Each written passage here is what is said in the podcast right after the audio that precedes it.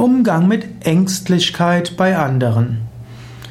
Manchmal entdeckst du Menschen, die übermäßig ängstlich sind. Sie trauen sich selbst nichts zu und sie sind sehr schüchtern.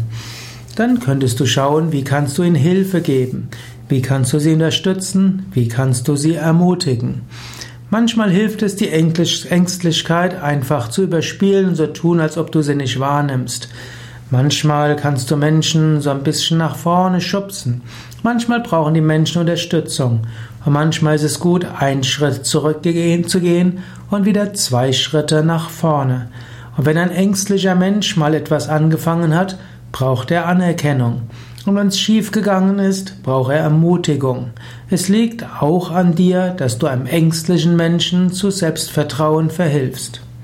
Und wie es auch so schön heißt, ein Held ist nicht jemand, der keine Angst hat, sondern Held ist jemand, der seine Angst überwindet.